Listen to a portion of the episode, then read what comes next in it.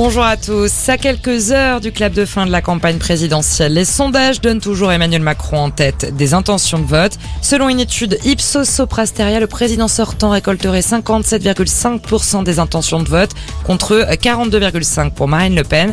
Reste à savoir si les sondages vont se confirmer dans les urnes. Pour le savoir, rendez-vous à 20h dimanche soir. Et en attendant, Emmanuel Macron et Marine Le Pen sont encore en déplacement aujourd'hui. La candidate du Rassemblement national est dans le Pas-de-Calais du côté d'Étaples. Le président candidat, lui, est dans le sud-ouest à Figeac dans le Lot pour un ultime meeting de campagne. Coup de théâtre dans le procès en appel des policiers accusés de viol au 36 quai des Orfèvres à Paris. La cour d'assises du Val-de-Marne a acquitté les deux accusés. Ils étaient poursuivis suite à la plainte d'une touriste canadienne.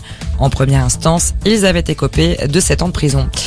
L'ONU recense le meurtre illégal d'au moins 50 civils à Boutcha, en Ukraine.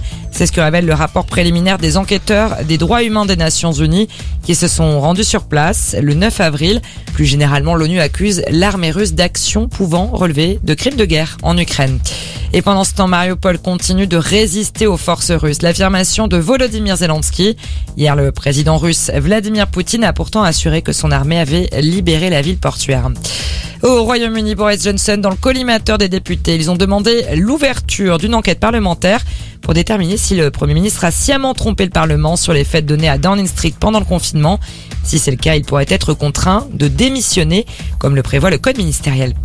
Du sport et du cyclisme et la belle journée des Français sur le Tour des Alpes, c'est Thibaut Pinot qui s'est imposé sur la cinquième et dernière étape de la course. Le franc-comtois s'initie son premier succès depuis juillet 2019. Au classement général, c'est un autre Français qui s'impose. Romain Bardet termine à la première place. On se retrouve très vite pour un nouveau point d'actu. Excellent après-midi.